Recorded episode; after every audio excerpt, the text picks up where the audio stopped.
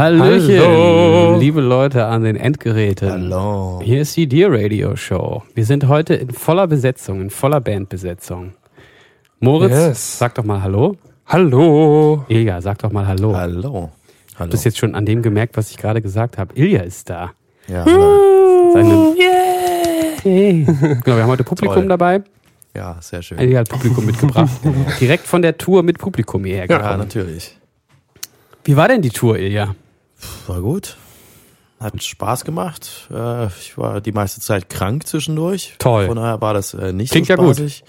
Ja, war aber eine schöne musikalische Klingt authentisch. Erfahrung. Authentisch. Immer so, Eine schöne musikalische Erfahrung. Naja, was heißt Musik? Also schöne musikalische Erfahrung. Es war halt, äh, naja, einfach nur eine weitere große Produktion. Ich finde es immer spannend, sozusagen. Ähm, Erzähl doch Republik mal dem, den. Hörern, mit, Ähm, mit wem du unterwegs warst und wo du überall so warst. So Naja, ich äh, war mit einem Künstler namens The Dark Tenor unterwegs, ähm, der seinerseits äh, eine Art Classic-Crossover-Programm macht, also halt mit Pop und Dark-Schlager oder wie man es auch immer nennen möchte. Dark, Ähm, ist das eine anerkannte Musikrichtung? Gute Frage. naja, auf jeden Fall, ähm, der halt äh, von Jahr zu Jahr seine Soloalben release und ähm, sozusagen immer eine große Deutschland-Tour fährt.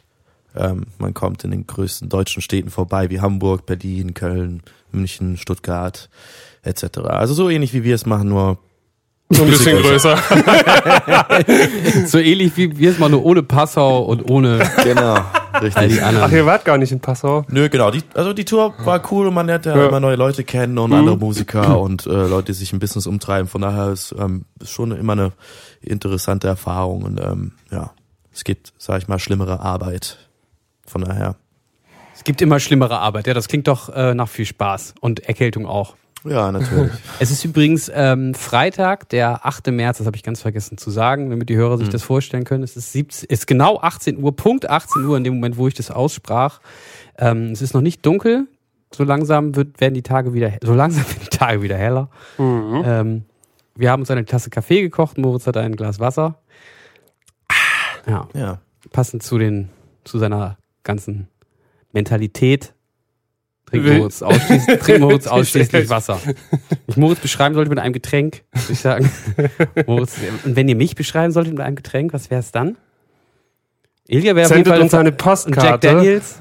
Ah, come on. Jack Daniels gehört nur Lemmy, ja. Also der. Habt ihr auch Alkohol getrunken auf der Tour? Nein, sowas machen wir generell gar nicht. Ach, stimmt, weil das ist ja es alles komplett alkoholfreie Tour. Alkohol ist striktens verboten äh, in sämtlichen Backstages dieser Welt. Weil das ja auch eine Klassiker alle sind, ne? Genau. Stimmt. Die Klassiker waren vor allem damals die ganz ernsten. So. Ja. Aber nicht Ja. bierernst. Nee. Okay. Gut, also das Ja. war das war eigentlich schon der erste Punkt, den ich mir hier aufgeschrieben habe. Ähm, der hieß Ilja wie Du war hast die dich Tour. richtig Ja, vorbereitet. schön. Ja. Wunderbar. Bitte. Ähm, nee, das, nee, das habe ich nur noch mal wiederholt. Das ist der erste Punkt auf meiner Liste, war Ilja, wie war die Tour? Kann ich einen Haken hintermachen. Natürlich, klar. Ähm, sehr gut. möchtest du noch kurz erzählen, dass äh, du demnächst wieder auf Tour gehst? Oder ist es doof? Äh, ich weiß nicht, ob das die Leute so interessiert. Das interessiert die Leute auf jeden Fall. Also Du bist mich ja, würde es interessieren. Naja, also jetzt steht ja, also, ähm, genau, jetzt steht die Mono Inc. Tour an, die Mono Inc. Akustik ähm, Tour sozusagen ist ja, Mono Inc. ist ja eine Goth-Rock-Band oder halt eine Dark-Rock-Band, eine relativ ähm, bekannte und etablierte äh, Band inzwischen in Deutschland. Die Tour ist nahezu ausverkauft. ja, habe ich schon gesehen, krass. Ähm, das ist Nur wirklich zwei krass. Städte irgendwie nicht, ne? Genau. So. Und das ist eine Akustiktour. Also man würde ja eigentlich davon ausgehen, so eine Unplugged-Tour interessiert jetzt nicht einen nicht so sehr wie eine, Mhm. eine die offizielle Albumtour, sage ich jetzt mal so, aber das ist schon echt echt krass, was die für ähm, eine treue Fanbase da haben. Also anscheinend haben die die und genau, da geht's nächste Woche los. Ähm, Dann mein, meine Frage jetzt dazu, welche Städte sind nicht ausverkauft und woran liegt's? ähm, ich glaube Potsdam Mhm. und was was war äh, Passau. und Leipzig, glaube ich. Passau, genau. Nee, da spielen wir leider nicht. nee, naja, Potsdam, ey, keine Ahnung. Also liegt Okay, natürlich ja, neben, okay. neben Berlin, ne? Berlin ist ausverkauft. Also ist halt auch schon, finde ich, ein bisschen gewagt. Also machst du Tour und spielst in Potsdam Ja. und in Berlin. So, Mhm. warum? Ja. Aber naja, ich will den Bookern ja jetzt auch nicht da äh, dazwischen quatschen. Die wissen schon, was sie Und tun. dann spielte noch in Leipzig und in Jena und Halle. Und deshalb ist Leipzig nicht ausverkauft. Nee. Nee. Egal. Gut. Ich weiß auch nicht, ja, Leipzig ist halt äh, Haus Auensee. Riesenladen, weiß gar nicht, wie viele Leute da Warst du auch schon ein paar Mal, ne? Genau. Wie viele Leute selbst da bestuhlt reinpassen. Das ist einfach wirklich sehr groß. Ja. Von daher, naja. Genau. Ja, da geht's jetzt erstmal im März weiter. Genau. Wie viele Shows sind das? Ich glaube nur 12 oder 15 oder so. um das für die Hörer nochmal zu erklären, man unterscheidet bei den Zuhörern immer zwischen bestuhlt und unbestuhlt. Also es gibt Genau. eben Konzerträume, wo man sich vorher nochmal seine Fäkalien entleeren muss. Dann ist man dünner. Ganz genau. Dann ist man dünner und dann passen mehr Leute rein. Das ist dann unbestuhlt. Und das in Haus Auensee ist, weil jetzt eben nicht so viele Leute bisher im Vorverkauf waren, dürfen Ja. die Leute bestuhlt rein. Genau. Ja, äh, ja das wissen die meisten ja nicht. Das sind so, so, so Hintergrundinfos, die wir. Heißt, äh, eigentlich in Fachkreisen sagt man auch entstuhlt, nicht äh, unbestuhlt. aber Ja. wir haben ja hier so einen Slang drauf. Ja, genau. Ja, wieder was gelernt heute. Wahnsinn. Ja, also das Krass. ist, ne, ja, auch Wir haben ja auch einen Bildungsauftrag. Wir haben Genau. auch einen Bildungsauftrag. Ich möchte ähm, eine kurze Pause machen und darauf hinweisen, dass wir eine äh, Playlist haben im Zusammenhang mit diesem Podcast, wo man sich Lieder anhören kann, die wir hier in diesem Podcast erwähnen. Und der erste Song heißt Ape. Das ist Englisch und heißt Affe äh, von der Band Ginger. Menschenaffe, Menschenaffe aber auch. Ne? ist es so? Ja. Ach so, stimmt, es gibt ja auch noch Monkey. Mhm. Was ist denn der Unterschied zwischen einem Affen und einem Menschenaffen? Das klären wir nach der kurzen Pause, in der ihr euch äh, eventuell diesen Song angehört Ja, habt. Bis So gleich. sieht's aus. Bis gleich. Rustproblem gibt es beim Diesel nicht mehr. Der Diesel gibt komischerweise, das habe ich auch gelernt, saubere Luft am Auspuff ab, als er vorne ansaugt. Die Feinstaubproblem ist weg. Es ist so.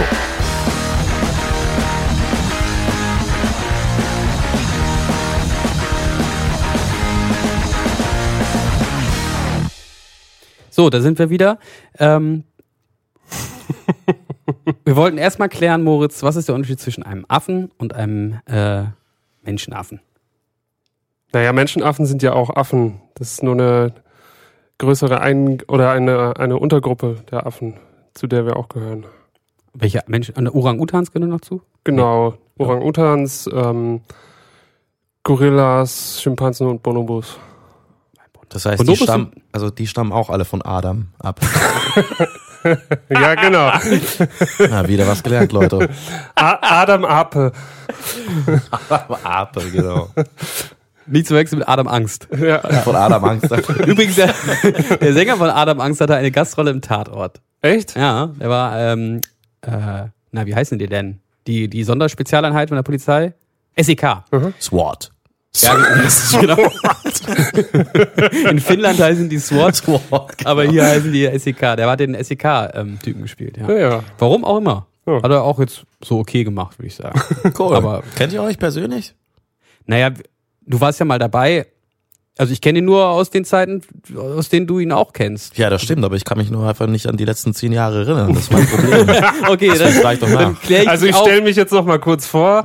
Also wir sind dem äh, mindestens einmal über den Weg gelaufen bei einem gemeinsamen Konzert im Jugendhaus Fürste im Harz, wo er mit seiner Band Frau Potz gespielt hat. Das muss ungefähr im Jahr 2009 gewesen sein, also vor genau zehn Jahren. Da hat er ähm, ja, mit Frau Potz gespielt und danach war er noch bei Escapado und jetzt ist er bei Adam Angst. Ich wollte aber jetzt nicht über Adam Angst mit euch reden. Ja, aber war das trotzdem ein schöner Ausflug auch für die Fans jetzt. Ja, ja, äh, auf jeden schöner- Fall. Auf Und daran Fall. kann ich mich tatsächlich noch erinnern. Wirklich? Ja. Weil, Ja, wir haben auch gut, gut, also gute Gespräche gehabt und haben Ja, uns super genau. verstanden und so. genau, und das nämlich auch eine coole Band damals war. genau. Wo hat er nochmal davor gespielt? Frau Potz hießen die. Nee, aber davor. Nirgends. Weiß ich nicht. Sicher? Ich meinte, ihr kanntet euch sogar irgendwo her. Oh. So war das doch. Ja, da weißt du mehr als ich jetzt. Ja, auf jeden Fall. ihr kanntet euch irgendwo her. Oder du hattest diesen schon mal mit einer alten Band von ihm irgendwo Wirklich? gesehen und deswegen kamt ihr ins Gespräch. Ja. Ach, mach keinen Scheiß. Nee, weiß war- aber nicht, ob das jetzt was mit Ma das weiß ich jetzt Matula oder irgendwas oder, äh, Nee, nee, nee, nee das oder ist was Escapist zu tun haben oder wie auch immer die hießen. Esca Escapado hat er ja danach gesungen. Ist ja Okay, auch egal. egal. Egal. Aber ähm, wo wir gerade bei Bands sind, mit denen wir früher gespielt haben, ähm, Zed hat jetzt ja eine Single mit Katy Perry gemacht. Also da musste ich schon ein bisschen schmunzeln. Ja, Geil. wirklich. Ja, also ähm, Zed seines Was Zeichens. ist was daran so verwunderlich? Naja, also das ist einfach jemand, mit dem haben wir früher im Jugend in in in, in also Z heißt ja mit bürgerlichen Namen Anton Slawacki oder so. Äh, Saslavski. Sasla, ja, Genau. so das, was Ilja sagt. Und mit dem haben wir mit seiner Band Dioramic in, im Elver in so einem Keller gespielt und in Lüneburg irgendwo in einer alten Druckerei oder wie das hieß. Äh, und jetzt- Lüdenscheid. Lüdenscheid, danke. Ja. siehst, ey, von wegen, du kannst dich an die letzten zehn Jahre nicht erinnern. Total gelogen. Ähm, und jetzt ist er halt in, in, in Los Ja. Angeles und ist als Z unterwegs und macht ein Musikvideo mit Katy Perry. Ja, schon seit ewig. Aber das verwundert dich jetzt? Also Katy Perry finde ich noch mal eine Ecke krasser, aber vielleicht liegt das jetzt irgendwie so an meiner Er hat persönlichen doch schon was mit. Lady Gaga gemacht und Justin Bieber und, und äh, sämtlichen Popstars. Äh, Ariana Grande und so. Also, Ja, okay, vielleicht finde ich das irgendwie. Katy Perry ist halt eher so mein Alter. Vielleicht liegt das Ja. daran. Die ist auch so Mitte 40. Schöne Ja, das Grüße stimmt. an dieser Stelle auch, wenn Sie An diesen Katy Podcast Perry. wahrscheinlich nie Ja. hören werden, an Katy Perry. Genau. Ja. Oder an Seth, Nein. vielleicht hört er das ja Oder so an als- Anton und denkt da mal an und seine sein Bruder Heimat. Arkadi Saslavski. Ja, Dioramic war wirklich eine großartige Band. ja. Und Arcadi, Arcadi war ein cooler Computer früher. bis, bis, bis E.T. rauskam. Jetzt wird's schlecht. Kennt ihr die Geschichte, dass, äh, Was? dass es in der Wüste ähm, verbuddelte Kon ähm, Cartridges gibt mit E.T. Atari-Spielen drauf? Was? Ja, also das ist ja der Untergang dieser Spielekonsole, dieser erste Atari. Und die haben versucht zum Weihnachtsgeschäft, ähm, als E.T. ins Kino kam, ein, ein Atari-Spiel dazu rauszubringen. Es musste halt alles super schnell gehen, weil das halt so ein Weihnachtsgeschäft, blablablub. Film kam auch zu Weihnachten raus und ähm, dieses Spiel war so schlecht und gleichzeitig kam halt Nintendo, wurde groß und das hat den dann den, den ja, damit haben sie ihn dann, haben sie ihn den Schneid abgekauft, also abgelaufen. Also das Spiel war eben so schlecht und das, äh, sie hatten davon sehr viele Spiele produziert und die sollen in der Wüste vergraben worden sein. Es gibt eine Dokumentation darüber und die finden tatsächlich in der Wüste ähm, einen Haufen Cartridges mit E.T. für den Atari. Ja. Lass mich raten, die sind jetzt Millionen wert. Nee, Stimmt. nee, nee, nee, nee, Nicht? nee, nee. Oh. Gut, das nur so ganz nebenbei. Ich wollte mit euch über die Band sprechen, die äh, ich gerade in die Playlist gepackt habe. Denn wir spielen ja, ähm, wie der ein oder andere unserer Zuhörer eventuell weiß, demnächst mit äh, Tesseract nochmal wieder. Und da ist eine Band dabei, die heißt Ginger. Eine Band, die momentan in aller Munde ist. Ja, guckt irgendwie so ein bisschen skeptisch. Ist das so? Dass sie in aller Munde ist. Ja. Ja, also mit den Leuten, mit denen ich so darüber rede, schon. Also mein Mund ist jetzt gerade gewesen. Hm. Ähm, wie findet ihr denn Ginger? So rein privat. Privat. Ich muss gestehen, ich habe mir nicht so viel von denen angehört. Also was sie machen, ist auch ziemlich divers, war mein Eindruck. Also die scheinen, vielleicht erzähle ich jetzt hier auch komplett Blödsinn, aber die scheinen jetzt stilistisch nicht so ganz festgefahren zu sein, wie wir das zum Beispiel sind. Ja, wo, aber wir hatten das letztens bei einem Song, da habe ich irgendwie so ein bisschen Harfe reingemacht und so nicht. Was? Ja, ja, Harfe und Klavier, aber nicht richtiges Klavier, sondern dass man so an den Seiten vom Klavier zupft. Ach so. Und da meinte Moritz, nee, also ich finde, das passt da nicht in den Song. Ja, das das darf äh, in dem Song jetzt nicht drin sein. ja, so bin ich halt. Ja, Du scheiß Nazi. Ja, I knew it. sorry. das zum Thema stilistisch, fest, stilistisch festgefahren und jetzt nochmal dein Urteil. Äh, das, was ich bis jetzt gesehen habe, fand ich eigentlich ziemlich cool. Das ist jetzt nicht ganz so die Mucke, die ich jetzt so, ja, privat, wie du schon sagtest, äh, höre, aber ich finde es auf jeden Fall irgendwie spannend und äh, ich finde die Entwicklung von denen halt gerade auch irgendwie Mhm. ganz interessant zu Ja. beobachten, wie die, also weil die, ich weiß nicht, wann ich das erste Mal was von denen gesehen habe, das war wahrscheinlich so anderthalb Jahre her oder so und da äh, dachte ich damals schon, ja, äh, aus denen könnte mal was werden und das war dann tatsächlich auch irgendwie so. Ist jetzt nur mein Eindruck Ja. so. Ja. Ja, kann ich aber nachvollziehen. Ilja? Was sagst du? Ich meine, die machen das gut, was sie da machen, aber es ist keine Band, die mich jetzt emotional besonders berührt. Oder Nee, ich- wo ich ähm, jetzt irgendwelche, also ja. Ja, Ja, ge- das ist meine Meinung dazu. Ich finde es auch manchmal so ganz weirde Mucke. Also so richtig weird.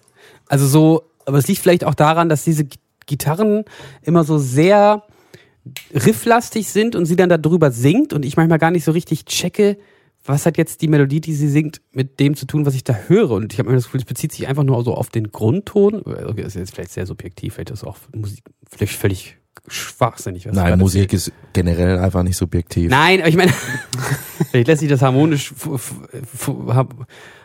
musiktheoretisch gar nicht nachweisen, was ich da jetzt sage.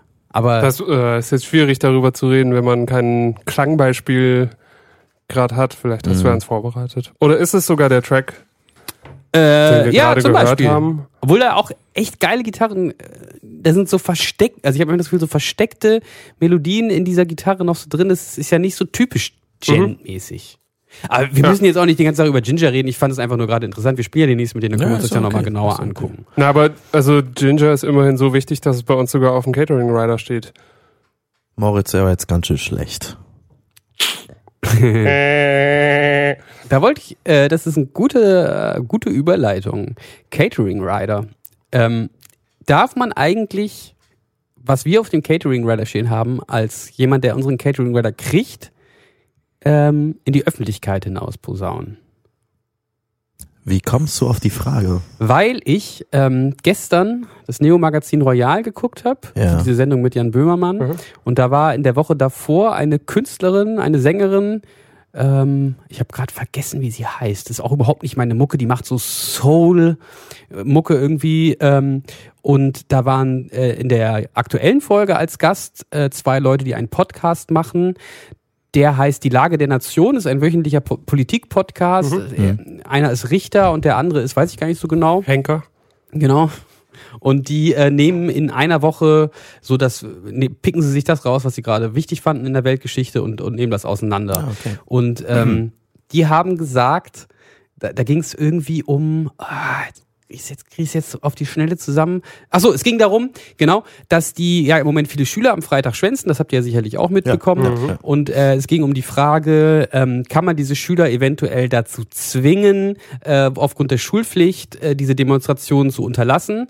Äh, da wurde halt der Richter danach gefragt, der eben diesen Podcast auch macht. Und ähm, der hat gesagt, er darf sich jetzt eigentlich gar nicht so zu, zu sehr dazu äußern, weil er ist ja eben auch Richter. Er darf jetzt nicht so seine eigene Meinung dazu sagen. Aber es wäre schon eine Frage der Abwägung, ob jetzt die Schulpflicht überwiegt oder das Recht auf ähm, das Demonstrationsrecht.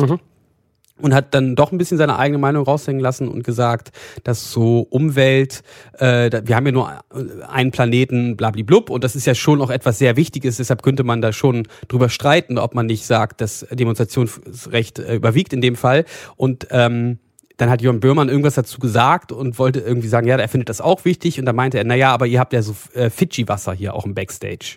Und dann meinte Jan Böhmann, was haben wir Fidschi-Wasser im Backstage? Und dann rief eine, eine Produktionsassistentin oder sowas, rief rüber, ja, es ist von letzter Woche die ich habe ihren Namen vergessen, die Künstlerin, die da gesungen hat, wollte das im Backstage haben. Und da habe ich ein bisschen an uns gedacht und dachte, darf man das jetzt einfach so? Ich meine, das hat die halt so reingerufen und er hat es dann wiederholt. Ist auch keine Live-Sendung und damit sie- ja so ein bisschen sie geoutet, gerade im Zusammenhang Umweltaktivismus, sie so ein bisschen als Umweltsünderin geoutet. Okay, das ist jetzt. Das war jetzt der übelst, übelst lange Bogen, den du da gerade gesprochen hast. Entschuldigung, Das aber den, den Gedanken hatte ich gestern tatsächlich und jetzt hast du das halt mit dem Ginger gesagt. Ja, ja, okay. Ähm, hätte ich es nicht sagen dürfen. Ich kann es ja jederzeit rausschneiden. Ja, ja. Nee, aber das ist jetzt praktisch genau die Frage. Also ich glaube, da hat Ilga jetzt nichts dagegen. Aber was ist denn jetzt, wenn andere Leute einen Podcast machen, die Veranstaltungskaufmänner sind und unseren Catering Rider bekommen haben und sagen, was sind denn die Hirsche für Idioten? Da äh, muss ich immer Ingwer besorgen. Oder was weiß ich, was die Ja, da ja, ich verstehe also, schon. Ist das Ähm, datenrechtlich geschützt? Ich, darüber habe ich mir tatsächlich noch nie Gedanken gemacht. Aber Okay, Ja, aber es ist äh, ein interessantes Thema. Da können, Ja. gibt's, machen wir mal einen eigenen gibt's Podcast bestimmt. oder schreiben ein Buch. Ähm, oh, das ist echt eine gute Frage. Ja. Weil Weiß wir ich nicht. unterhalten uns ja auch häufig, also Ja. manchmal, manchmal erzählen einem Veranstalter Mhm. privat irgendwie, was andere Ja, ja. Bands so hatten und dann macht man sich dann manchmal so ein bisschen drüber lustig und so und es ist halt die Frage, geht es eigentlich andere Leute was an? Wir hatten auch vor kurzem die Diskussion, ähm, ich will jetzt nicht so genau den Zusammenhang sagen, aber da wurde dir auf dieser Dark Tenor Tour ähm, etwas gesagt über eine andere Band äh, und es wurde sich negativ über die geäußert und du hast es halt so uns weitergegeben, einfach so aus, aus Interesse und ich habe mich auch gefragt, ob das immer so gut ist, wenn Veranstalter sowas, es ging halt um den Drogenkonsum einer bestimmten Band, da Ah, ja. hat sich ein Veranstalter dir gegenüber geäußert und ob man, ob das etwas ist, was man so weitergeben darf. Mhm. Das kann auf jeden Fall auch, glaube ich, ordentlich in die Hose gehen. Ja, das Kann war ja nicht der Fall, ja. Veranstalter, sondern das, Äh, war, ja, oder- das war tatsächlich jemand, der bei der Produktion, glaube ich, äh, gearbeitet hat. Oder Genau, aber, irgendwas. Ja. genau, aber das, stell dir mal vor, irgendwie, du kommst, man kommt irgendwo hin, die Leute sagen, was ist denn hier Ilga für ein, oder was ist der Nils, der von Hirscheffekt, ach, die Hirsche sind so scheiße, Nils ist immer so ein kleiner Giftzwerg, Für der Koksnase. oder halt das. Kennt man ja. Ja. Genau. Das wär, fänden wir vielleicht auch nicht so gut. Ähm, naja. Nee, das stimmt, aber auf der anderen Seite, äh, wenn du es halt so machst, dass, dass andere das sehen und davon Wind kriegen, dann, also ach so meinst du das? selbst schuld. Okay, ja, das Ja. stimmt natürlich. Obwohl, Äh, und Obwohl- und, und gerade im Rock-Business oder im, im Band-Business gibt es viele Leute, die ziemlich offen damit auch umgehen. Also äh, ja, von daher, man glaube ich, kann sich da schon selber schützen, wenn man das so möchte, aber jetzt die Situation, die du schilderst mit äh, Jan Böhmermann und dass da irgendjemand von hinten ruft, Ist was "Oh, das anderes, ist doch von ne?" der Künstlerin von letzter Woche, von dieser Soul-Sängerin, das ist natürlich eine andere Geschichte, also ähm, schon ein bisschen was anderes. das, das stimmt. Das Ja. stimmt, das ist was anderes. Aber trotzdem hat auch ein, eine Band ähm, ein Recht auf Privatsphäre. also stimmt. das, ja. ähm, wenn sie das in ihrem Backstage macht und da kommt jetzt nun mal der, der Typ rein, der Backliner ist oder was weiß ich was. Naja, weiß nicht, ob man das dann immer so weiter tratschen darf eigentlich. Ist bestimmt auch schon jemand verklagt worden. ja, das ist, das ist eine sehr interessante Frage auf jeden Fall. Ja. Auch eine interessante Frage haben wir letztens auch drüber geredet im Zusammenhang mit dem Instagram-Account von Ben Weinman. Ben Weinman hat ähm, ja jetzt auch einen, deshalb ist er irgendwie ja gerade wieder bei uns mehr auf dem Tisch gewesen, bei mir und Moritz jedenfalls, der hat jetzt ja ist auch bei Patreon. Also vielleicht für alle Zuhörer, die uns bei Spotify hören, ähm, dieser Podcast wird äh, möglich gemacht durch äh, unsere Unterstützer bei Patreon. Das ist eine Plattform, die ähnlich wie Crowd Crowdfunding funktioniert.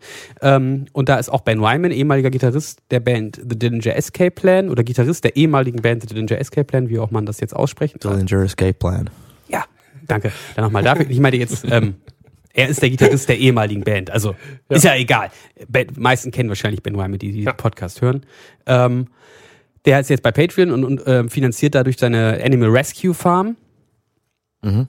Ich weiß nicht, ob ihr das mitgekriegt habt, Ilja?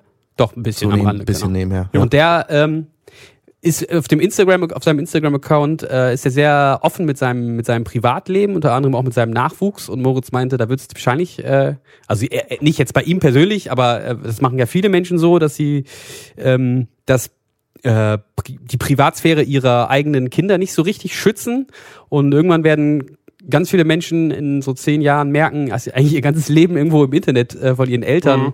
äh, bloßgestellt wurde oder oder bloßgestellt ist vielleicht jetzt ein bisschen hart, aber ein bisschen ähm, Ja, in, in zur die, Schau zur gestellt Schau, worden, danke, ja. Moritz, zur Schau gestellt wurde und da wird es wahrscheinlich auch einige Klagen geben. Ja, sicher. Also, Bestimmt. Ja. Gut. So, Ben. was?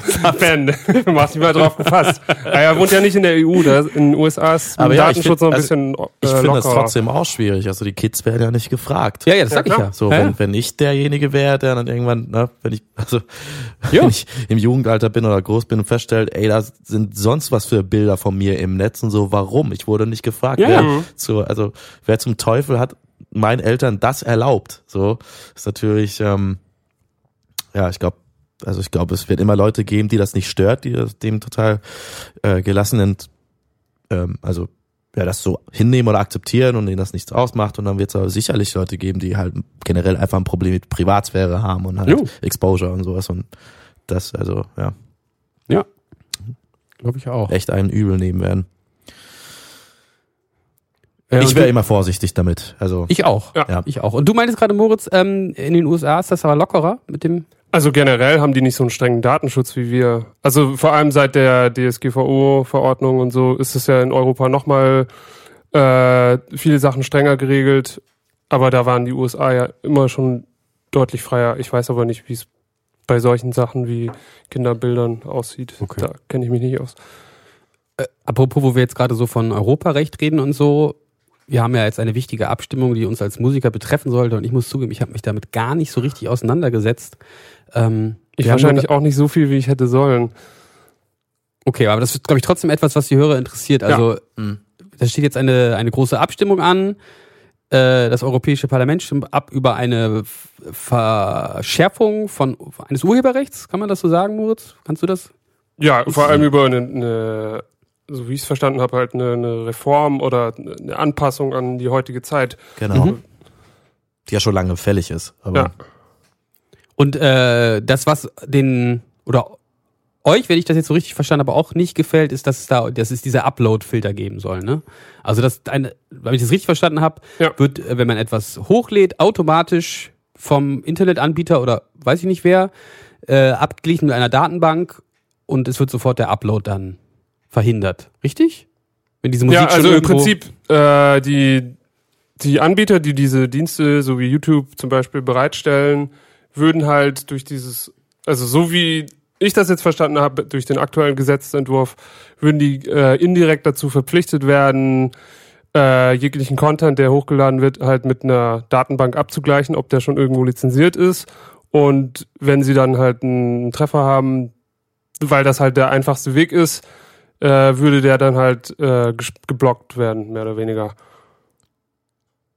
Das bedeutet, YouTube wird am Ende dafür verantwortlich gemacht, wenn es da Genau. Vers Verstöße geben sollte. Und so Weil bisher haften Also ja YouTube die einzelnen. Benutzer dafür, aber das soll jetzt eben auf die Genau. Anbieter um, umgelagert werden. Und äh, die können sich, ne, ich weiß nicht wie viel, ich habe das mal gelesen, wie viel Stunden äh, Videomaterial pro Sekunde hochgeladen wird bei YouTube oder so. Das kann ja niemand äh, alles sich durchhören, ob da Ja. jetzt irgendwie ein Lied von jemandem drin ist. Äh, Verstehe ich. ja. Aber was ist jetzt daran schlimm? Das ist doch eine gute Sache. Wäre es, ähm, ich stelle mir halt die Frage, also du bist ja auch in, in laut dem neuen Urheberrecht bist du ja als, äh, wenn du, keine Ahnung, Remixes machst oder wenn du irgendwas zitierst, das ist ja weiterhin erlaubt. Aber das ist halt sehr schwierig mit solchen automatischen Filtern irgendwie zu erfassen. Und dann läufst du halt Gefahr, dass es trotzdem irgendwie gesperrt wird, obwohl es eigentlich erlaubt ist. Aber es ist ja jetzt schon so, wenn ich einen Trailer erstelle, einen Videotrailer für eine Tour und ich lade ihn in unseren Instagram-Account, dann kommt da eine Nachricht, das ist Material, das hat SPV oder Long Branch, weiß nicht, was da genau steht, oder unser Digitalvertrieb, Ja. wie auch immer der heißt, äh, urheberrechtlich geschützt. Also es ist ja jetzt schon so. Verstehe. Äh, Okay, ich merke, ich muss Ja, Äh, zum, zum Großteil ist das so, das, das stimmt. Ja. Ja, aber im Zweifel würde es dann einfach nicht zugelassen werden. Weil, ja, genau, das ist ja noch viel absurder, wenn wir unseren eigenen Kram nicht mehr veröffentlichen aber es ist ja jetzt schon so. Ja, aber das wird ja nicht geblockt, das wird einfach nur angezeigt, Ja. oder? Achso, es wird angezeigt, ja, und dann das ist ja schon Aber du kannst es halt nicht monetarisieren, das ist das Gen Ding. Genau, Ja. aber ich. Früher war das auch so, dass ich das auch gar nicht hochladen konnte und ich musste da eine Stellungnahme dazu abgeben. Mhm. Also das war Ich schon. glaube, bei- das hat sich inzwischen aber ja, verändert. das, hat- das, das kann Ja. gut sein, ja. Das kann gut sein. Aber diese Phase gab es auch. Also das war Ja, ja, zu der das stimmt. Anamnesis-Zeit, wo wir, wo, glaube ich, Feintunes oder so unser Digital-Distributor war. Und ähm, da konnte ich auch Sachen zum Teil nicht hochladen. Da musste ich es mal melden und musste das dann irgendwie begründen und belegen und dann ging das auch. ja, das stimmt. Ja, aber das kann auch sein, dass SPV ja auch, äh, eine Vereinbarung hat mit YouTube und das Hm. zugelassen wird. Okay, ja.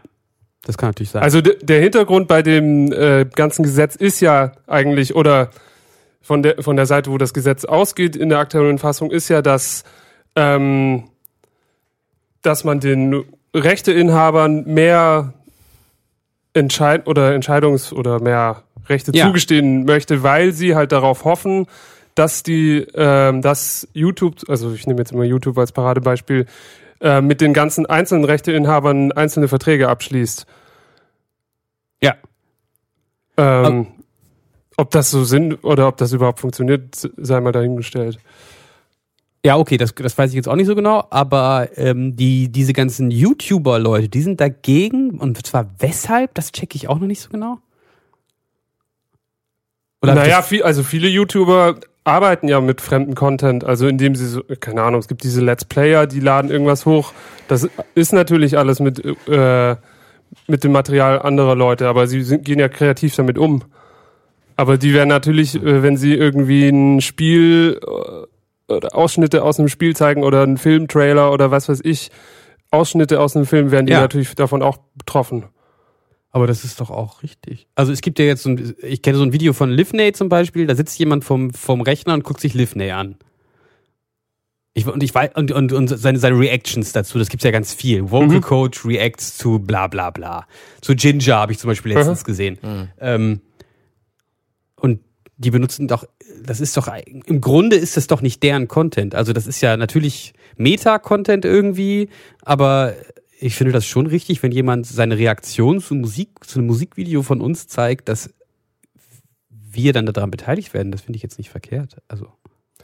Also es ist auf jeden Fall halt so ein Grenzfall. Ich weiß nicht, ob es, also ich finde es auch unterschiedlich, ob man jetzt einzelne Teile bespricht und da kurz irgendwo reinhört oder ob man einen ganzen Song quasi auch äh, normal durchhört und man sieht nur nebenbei jemanden, wie, der sich das anhört und irgendeine Reaktion dazu zeigt. Ist, finde ich, schon nochmal ein Unterschied, aber. Zu so einem Let's Play? Hm. Also ich finde, so ein Let's Play, das ist doch klar, ich meine, jemand, also sich da hinsetzt, ein Computerspiel, das kann.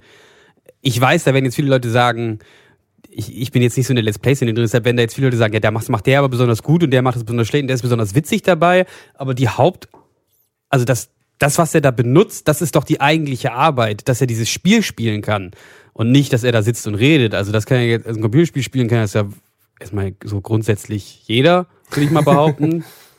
und der, das eigentlich, der eigentliche Content ist ja das Spiel selber. Ich finde das schon richtig, dass dann dieses Spiel Designstudio daran beteiligt wird. Ja, ich habe mich trotzdem noch, auch noch nicht so reingefuchst oder durchgehst. Ich weiß nicht, wie weit äh, das dann quasi greift. Ich, ich auch nicht. Ja. Ich bin, ich bin ja nur vor kurzem ja, ja. drauf drüber gestolpert und, und alles, es hieß so, oh, das ist total wichtig und ich habe die GEMA hat mir auch irgendwie eine E-Mail geschrieben und Aber so weiter. Wie das dann jetzt genau in dem Fall, äh, äh, also was du gerade schilderst, wäre, das weiß ich tatsächlich nicht. Also ich, ich nee, weiß aber auch nicht, wie, wie, jetzt wie tief das greift. Ich weiß nur, dass es manche PlayStation-Spiele gibt, an, bei denen extra steht am Anfang, gibt es einen Schirm, da steht, sie dürfen dieses Material benutzen und hochladen. Das mhm. ist sogar okay. gewünscht, weil es ja auch einen Werbeeffekt hat. Okay, ja. Das heißt, ich ja. glaube, bei manchen Spielen ist es dann dementsprechend eine Grauzone oder weiß ich auch nicht. Wenn sich Leute damit besser auskennen als wir, dürfen sie es ja mal hier schreiben. Ich wollte jetzt aber auch hier nicht so eine riesen Debatte aufmachen. Ich glaube, mhm. das, das springt jetzt gerade so ein bisschen die Zeit. Ich, ähm, es war vor allem sehr viel gefährliches Halbwissen wieder dabei und dafür, dafür sind wir bekannt. Dafür sind wir bekannt. Und ähm, bei, mit apropos gefährliches Halbwissen, das ist eine sehr gute Überleitung zur nächsten Kategorie, ja. die ich vorbereitet habe. Classic Time. Interessantes, Erlebtes, Informatives sowie gefährliches Halbwissen aus der schillernden Welt der klassischen Musik. Mit Nils Christopher Wittra. Ja, herzlich willkommen zur Classic Time in der Dear Radio Show. Ähm, ich möchte äh, euch ab jetzt jede, jeden Monat in der Classic Time ein äh, Stück vorstellen, was ich sehr gerne auf der klassischen Gitarre gespielt habe. Und ähm, das ist von Dark Tanner? Nein. Und das dann auch in die Dear Radio Show Playlist äh, tun, allerdings natürlich nicht von mir gespielt, sondern von jemandem, oh, oh. der das doch besser kann. Wow. Äh, ja, cool. Und da Ilja heute da ist und Ilja in seiner frühen Kindheit, ich glaube, seitdem er ähm, bevor, schon noch bevor er überhaupt ähm, die Muttermilch äh, äh, eingesogen hat, hatte er schon den Cellobogen in der Hand. Richtig? Absolut korrekt. genau, so Absolut Der Jäger wurde erst, genau so. erst äh, ab dem siebten Lebensjahr gestillt. Nee, ich genau. glaube, mit, mit, sechs hast du angefangen, Cello zu spielen, oder? Nee, mit acht. Mit acht? Also, acht. Sorry. Stimmt, aber mit sechs hast du Flöte gespielt, ne? Nee, auch nicht. Äh, nein. Aber Ilga musste Blockflöte lernen. Gefährliches Halbwissen. ja, das ist das, das ist das Motto. Kannst du mit meinem Anwalt nee, aber drüber du musstest sprechen. doch in Finnland in deiner Schulzeit Blockflöte lernen. Äh, na, ja, stimmt. Doch. Siehste? Stimmt, vierte Klasse, ja. ja. Das muss ah, ich in Deutschland aber auch in der Grundschule. Ach so. Dann, nee, Quatsch, in, äh, im, im Gymnasium sogar. Fünfte, sechste Klasse. Ja, krass. Mussten wir. Ja, mussten also hast du spielen. schon vorher Cello gespielt? Ja. Okay. Und hast du ein Stück, an das du dich erinnerst, das du besonders gerne auf dem Cello gespielt hast? Mehrere.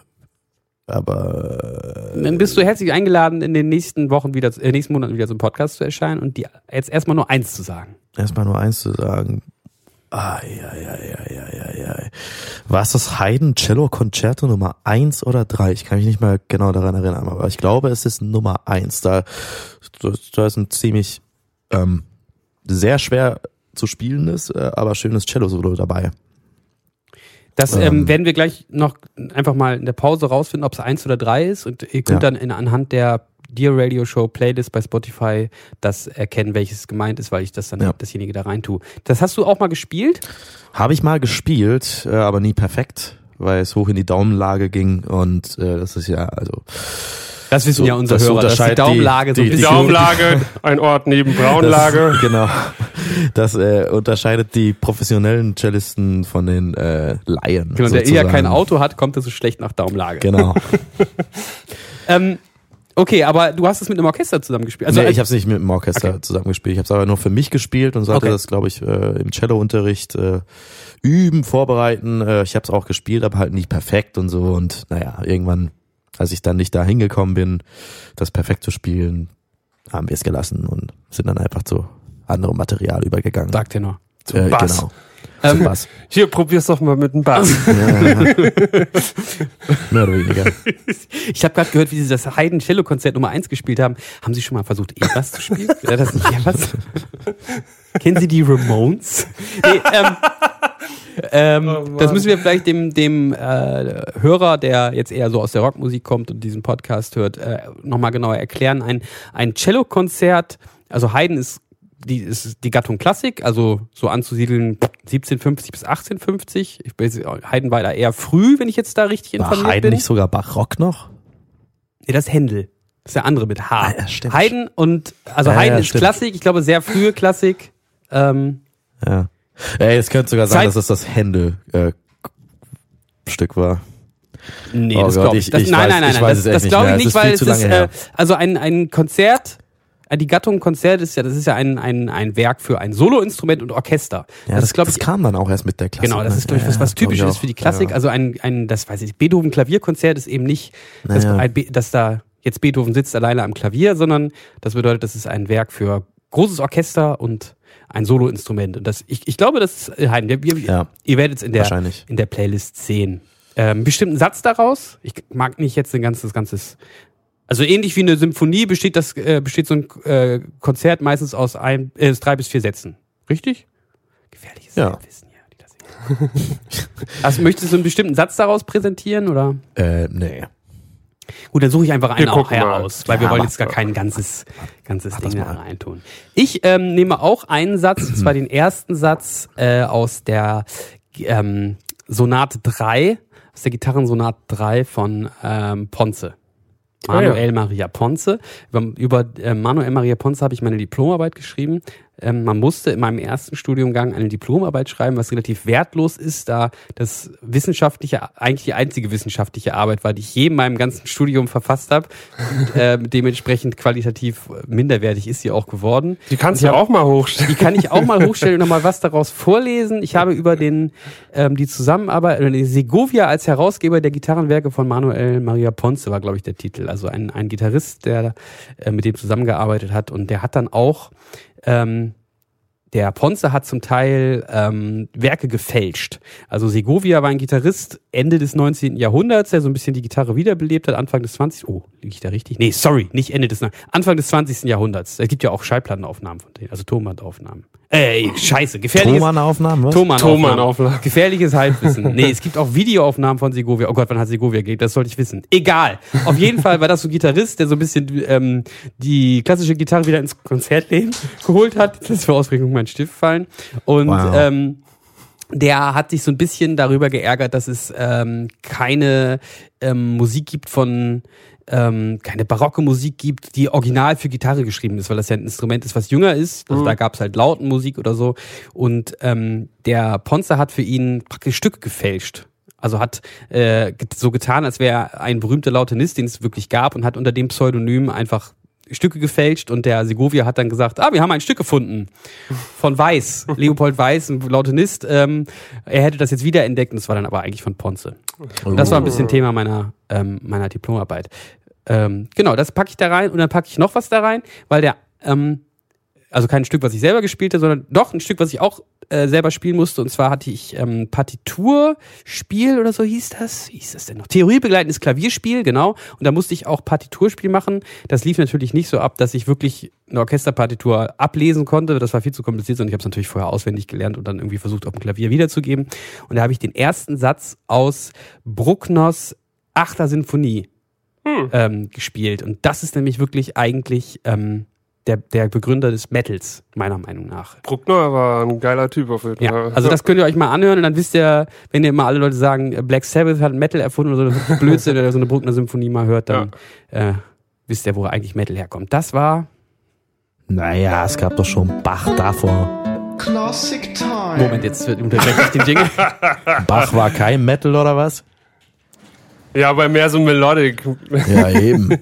ja, trotzdem, das fängt doch schon da an. Wieso das denn? Was hat Bach denn Fall. mit Metal zu tun? Klar. Jetzt wegen irgendwie Malmsteam oder was? Ja. Ja, jetzt die ganzen, ganzen Orgelstücke von früher, die so super düster sind und so. Auf jeden Fall. Hm. Okay, Aber darüber lässt sich sicherlich streiten, wo das genau anfängt. Aber das, das können wir ja gerne jetzt hier an dieser Stelle machen. Aber möchtest du dann, also Ilja ist der Meinung, Bach hat den Metal erfunden. Oh Gott, das sind alles so Thesen hier, wenn wir uns darauf festnagelt. Wir dürfen nie wieder Unterricht geben oder so. ähm, uns wird unser Diplom entzogen oder, oder was wir da haben. Wir müssen wieder Umsatzsteuer zahlen, Ja, wir, ich glaube, wir. Schüler unterrichten. Genau, Scheiße. ähm, das kann man ja vielleicht mal erzählen, dass wir sind vom Kultusministerium befreit, wenn wir so Unterrichtsdingsbums machen, weil wir beide da einen Abschluss drin haben, also Ilja und ich. Wenn die das jetzt hören, dann nehmen sie uns das wieder weg, die Umsatzsteuerbefragung. ähm, möchtest du ein bestimmtes Stück auf die Playlist tun, wo du sagst, das ist so der, der, der das Archetyp des Bachschen Metals? Ilja. Damit Ähm, haben wir auf jeden Fall schon diese- den Titel de dieser Sendung gefunden. Ja. Gut. Wie war der Titel dann? Der Archetyp des Ja. Bachschen Ja. Metal. Ja, sehr gut. Sehr gut, Moritz. Danke für den Hinweis. Du meinst diese Tok Toccata, Dingsbums? Ich- ich glaube Ja, das, wir suchen ja. das gleich mal raus. Ja. Prima, dann packen wir das beides in die Playlist. Das ist doch super. Sehr schön. Cool. Classic Time. Interessantes, Erlebtes, Informatives sowie gefährliches Halbwissen aus der schillernden Welt der klassischen Musik. Mit Nils Christopher. So, ihr habt einiges zu hören. Da sind jetzt vier Stücke äh, in dieser Playlist drin, die ihr euch jetzt alle mal erstmal anhören müsst und dann sehen wir uns in einer Stunde, hören wir uns wieder. Schaltet mal rüber zur Spotify-Playlist. Bis gleich. Bis gleich. Wir sind aber auch nicht in den USA. Wir gehen einen anderen, einen eigenen Weg. Wir lassen uns von unserem christlichen Menschenbild leiten. leiten. Jeder technologische Fortschritt hat sich dahinter einzureihen. Moritz, wie geht's dir, wenn du sowas hörst? Ich finde es ja großartig. So, was Also, genau ist das ähm, christliche Menschenbild? Vor allem diese, ich weiß nicht, ob das beabsichtigt war, aber diese Ironie dahinter, wenn man sich bestimmte Bewegungen in den USA gerade anguckt. Ja. Ja, also ich weiß wirklich nicht, wie sie das gemeint hat. Äh, vielleicht müssen wir kurz einmal sagen, wen, wen wen ich da gesampelt habe. Das ist die Frau Karliczek, unsere äh, Bildungs- und Wissenschaftsministerin, wenn ich richtig informiert bin. Heißt das Ressort so? Bildung und Wissenschaft? Ja, ne? Wissenschaft und Bestimmt. Bildung, Bildung und Wissenschaft? Egal. Also Also sieht man mal, wie ungebildet wir sind. ja, eine von den, Großartig. von den Ministern, ich glaube Bildung und Wissenschaft. Ja, und die hat das gesagt. Und was ist genau das christliche Menschenbild? Ja, pf, das ist eine gute Frage. Ich bin auch schockiert. Ich war genauso schockiert. Ja. wie der Ja. Moritz das ist. Ähm, vor allem die Ironie dahinter mit den USA, ja, das, das habe ich jetzt gar nicht so dabei im Hinterkopf gehabt. Aber das war auch äh, jetzt, wo ich es zum zweiten Mal gehört habe, ist mir das so durch den Kopf gegangen. Ja, ich finde es halt nur krass. Aber auf welcher Veranstaltung hat oder war Das das, einfach im, so, im Deutschen Bundestag. im Bundestag? Und äh, einfach so oder zu einem bestimmten als Antwort auf irgendwas? Hast du das mitbekommen? Nee, da bin ich leider jetzt gerade überfragt. Ach so.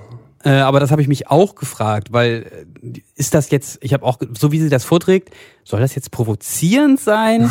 Denkt sie, das ist selbstverständlich? Sie wollte es einfach nur noch mal kurz sagen oder? Ich verstehe diese Aussage auch nicht. Nee, ich Also, also, völlig, äh, Äh, das in diesem, in, so ein in bisschen diesem off-topic irgendwie. im Jahre 2019. Vor allem, vielleicht kann uns ja mal jemand von den Zuhörern sagen, was hat diese, diese Ministerin denn bisher eigentlich so für Gesetze vorgeschlagen oder so. Also ich glaube, da ist noch gar nicht so viel passiert. Die kommt aus dem, also ist auch, glaube ich, so Quereinsteigerin, die Frau Karliczek. Ich bin auf jeden Fall großer Fan. Wir sind aber auch nicht in den USA. Wir gehen einen anderen, einen eigenen Weg. Wir lassen uns von unserem christlichen Menschenbild leiten. leiten. Jeder technologische Fortschritt hat sich dahinter einzureihen. Es geht, glaube ich, um künstliche Intelligenz. Ich Okay. das ist, glaube ich, genau, Ah, ja, das ist, okay. glaube ich, die Rahmen. Aha. Die Rahmen der Äh, Rahmen. das ist nämlich ganz witzig, weil ich habe heute erst einen Artikel gelesen, wo in den USA hat ein Richter, ich weiß gar nicht, wofür äh, der Angeklagte äh, angeklagt war, äh, der hat ihn aber freigesprochen, weil Gott ihm gesagt hat, dass er unschuldig sei. What? ja. Was? ja. Hä, aber Richter verurteilen doch, bin ich jetzt falsch? In den USA gibt es doch sowas wie Schöffen, Geschworene? Urteilen Richter in den USA? Ich dachte, das machen Schon die Geschworenen. Auch. Auch? Oh, ich kenne mich da jetzt nicht. Oh ja, ich, Gefährliches Halbwissen. gefährliches Halbwissen. Genau. ich dachte, in den USA äh, würden normale Menschen das, das, das Aber Urteil sprechen. Die Richter sind eher sowas wie Moderatoren, die dann die Verhandlungen moderieren. Aber vielleicht bin ich da auch, vielleicht gibt es auch unterschiedliche Arten von Prozessen in den USA. Es gibt ja auch schon mal sowas wie Verfassungsrichter. Echt? Trotzdem muss, muss man echt sagen, ist der größte Bullshit, Ja. den ich Ja, Gott hat mir das gesagt. je gesagt, dass du unschuldig bist. Deshalb, äh, ja, ja, absolut äh, nachvollziehbar und rational, ja. Logisch. Klar. gut. Okay, gut, dann, dann, dann lassen wir mal die Kali-Check jetzt Kali-Check sein. Mhm. Ähm, Ja, also das, das habe ich nicht mitbekommen. Also ähm, dazu habe ich auch zu wenig Hintergrundinfos, um zu wissen, Ja. was sie ge- genau damit meint.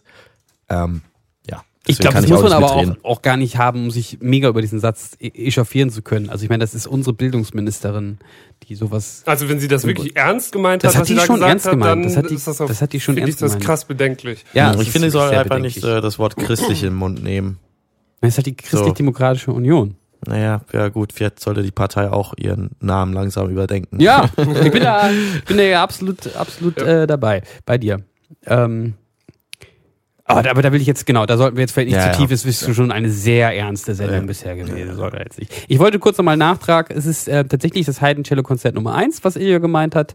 Ich habe mich äh, gegen den ersten Satz aus der Bruckner äh, Symphonie, aus der achten Symphonie entschieden. Ich habe den vierten Satz in die Playlist getan und Segovia, der übrigens auch der Interpret der ähm, Ponce-Sonate ist, von der ich den ersten Satz in die Playlist getan habe, hat von 1893 bis 1987 gelebt. Also war ich mit 19. Jahrhundert jetzt nicht so falsch, aber mit sieben weiß ich jetzt nicht, wie seine Gitarrenfähigkeiten bis ins siebte Lebensjahr waren. Also er ist eigentlich schon eher dem 20. Jahrhundert zuzuordnen. Das war jetzt noch der kurze Nachtrag Okay, zur cool. äh, Classic Time. Wir haben aber ja noch ein paar andere ähm, Kategorien, von denen ich jetzt die nächste hier aktiviere auf meinem Keyboard. Ist das was Neues?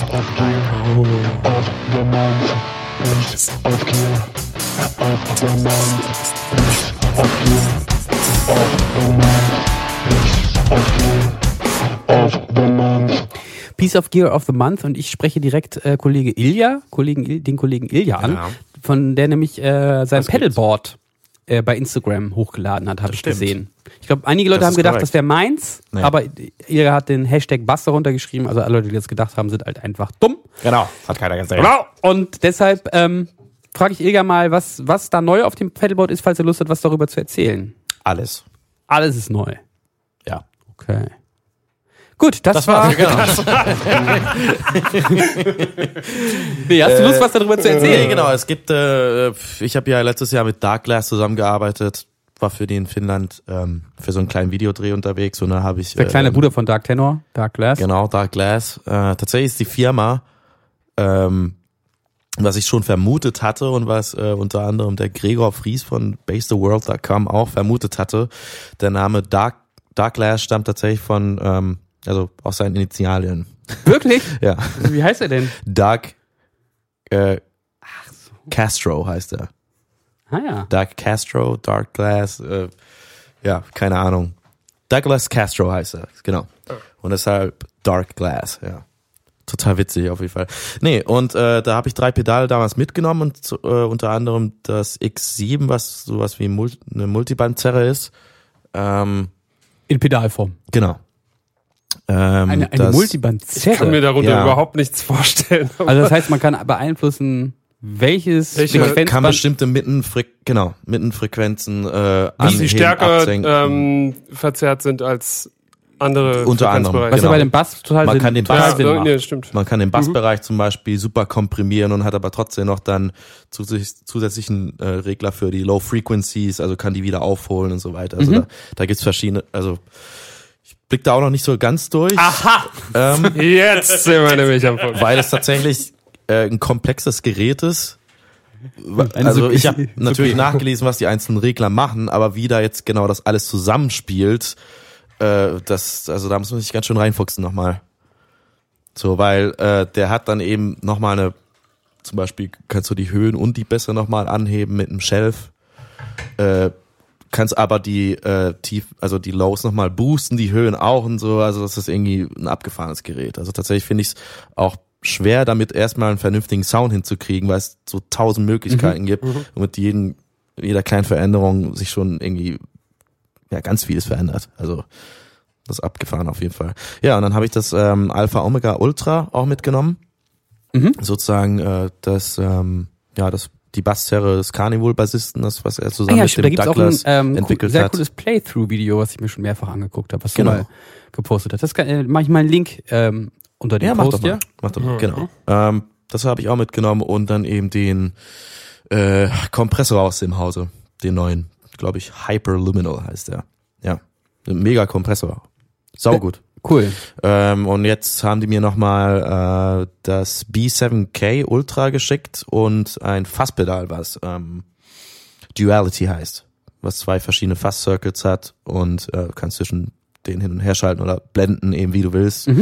Und auch da gibt's nochmal, äh, ja, keine Ahnung, sowas wie die Höhenblende und sowas kannst beeinflussen, wie viele Hochfrequenzen mit ins Signal, ähm, also in die Zerre gehen und so weiter. Und ja.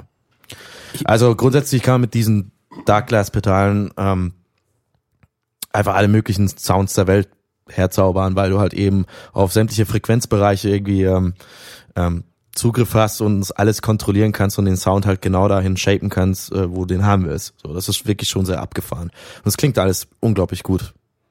Cool. Es gibt Ja. natürlich auch noch sehr viele andere Her ähm, Hersteller von Basspedalen und so, aber Gibt Il das, ja. das ist jetzt die Firma, bei der Ilga ähm, vor kurzem war in Finnland. Genau, Das da bin ich aber auch hängen geblieben. Also die stellen echt tatsächlich so, also ja, erstklassigen Gear her. Die Geräte klingen alle unfassbar gut. Die arbeiten geil. Ähm, man kann mit denen super arbeiten. Ähm, ja, und jede Zerre klingt tatsächlich ziemlich anders. Bedeutet jetzt, ähm, ich brauche keinen Zahnseim mehr. Also ich meine, hat auch eine bestimmte Färbung, aber das ist nichts, was ich jetzt mit den neuen Pedalen nicht hinkriegen würde. Ja. So, das finde ich halt natürlich großartig, dass die da so variabel sind und so vielseitig, dass damit wirklich äh, ja jeder erdenkbare Sound nahezu möglich ist. So, also auch das Fasspedal ist tatsächlich das beste Fasspedal, was ich je gehört habe für Bass jetzt so. Cool. Da können sowohl also das muffige vom Big Muff von dem ja legendären Big Muff Sound äh, kann aber auch in eine äh, ja völlig andere Art von Fasszerre gehen, äh, irgendwie was dann keine Ahnung, so an Industrial Rock Bands erinnert oder sowas. Also, ne? Und das kannst du blenden, wie du willst. Und es ist wirklich abgefahren. Und wenn du dann anfängst, die Geräte noch miteinander zu kombinieren, äh, ist da echt sehr vieles möglich. Cool. So. Also man hört deutlich, ihr ist begeistert. Ja, ja, genau. Ich habe ein bisschen damit experimentiert und mal gucken jetzt so, wo das, also auf welchem Material das alles dann in Zukunft Ja. landen wird und ja, was da so die klanglichen Möglichkeiten sein werden. Ja, ich werde ich werd auch noch mal ein Foto von deinem von deinem Board hier unten drunter posten. Na klar, mach Äh, mal. sind da denn nur da, ähm, du sind doch noch andere Sachen drauf gewesen, Ja, die ich da ist- kenne, oder? Da ist ein Tone Dexter ähm, drauf, sowas ähnliches wie der, wie der Camper für akustische Instrumente, könnte man so sagen. Der Also der Profile sozusagen den Mikro den Klang wie dein äh, Cello zum Beispiel über ein bestimmtes Mikrofon Genau. klingt und dann kannst du eben diesen Klang reproduzieren ohne dieses Mikrofon. Genau. Durch mit genau das Pickup lernt sozusagen mehr oder weniger, wie das Mic klingt oder und der klont das. Mhm. Ja. Also du äh, zeigst dem Gerät, wie klingt dein Pickup und du zeigst dem Gerät, wie klingt das mit einem Mikrofon. Genau. Und so, dann kann der irgendwie durch Interferenzen, bla bla bla, ähnlich wie es beim Camper auch ist, dann nachher ohne dieses Mikrofon, diesen Mikrofonklang durch diesen äh, Tonabnehmer ähm, Genau. rekonstruieren. Und das ist, ähm, kannst du vielleicht nochmal kurz erklären, warum das so wichtig ist für einen Live-Musiker. Naja, weil natürlich ein akustisches Instrument durch ein Mikrofon immer besser, also abgenommen immer besser klingt. Jetzt ein rein, also ein Piezo Pickup Sound oder irgendwas. Also gerade Streicher oder sowas klingen dann sehr blechern oder ein bisschen künstlich und so, wenn sie, ähm, ja, wenn man die nur über ein Pickup abnimmt.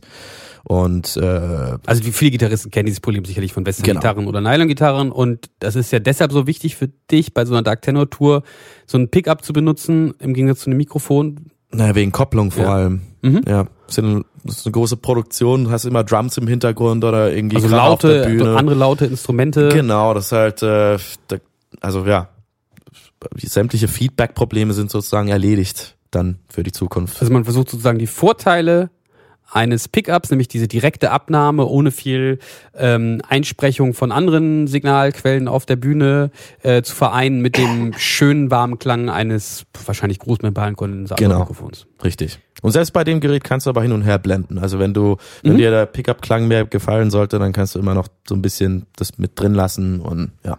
Cool. Aber das ist natürlich mega, weil äh, so ein so klassisch, äh, Quatsch, so ein akustisches Instrument im Studio natürlich immer super gut klingt, wenn es mit einem hochwertigen Mic abgenommen ist und so. Man kann jetzt halt genau diesen Klang mehr oder weniger live auf die, also auf die Bühne bringen und das gleich direkt ans FOH geben und das ist natürlich irgendwie ja bombastisch. Also Ja. das Instrument klingt live super.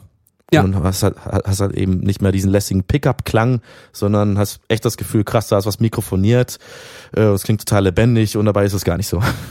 Ja, ich kann das ja mal kurz aus meiner Sicht, also du hast das ja auch auf der auf der 10 Jahres Hirschtour dabei, dass man hat einfach mehr das Gefühl, man hat mehr von diesem Bogenstrich irgendwie. Genau, ne? auch das. Ja.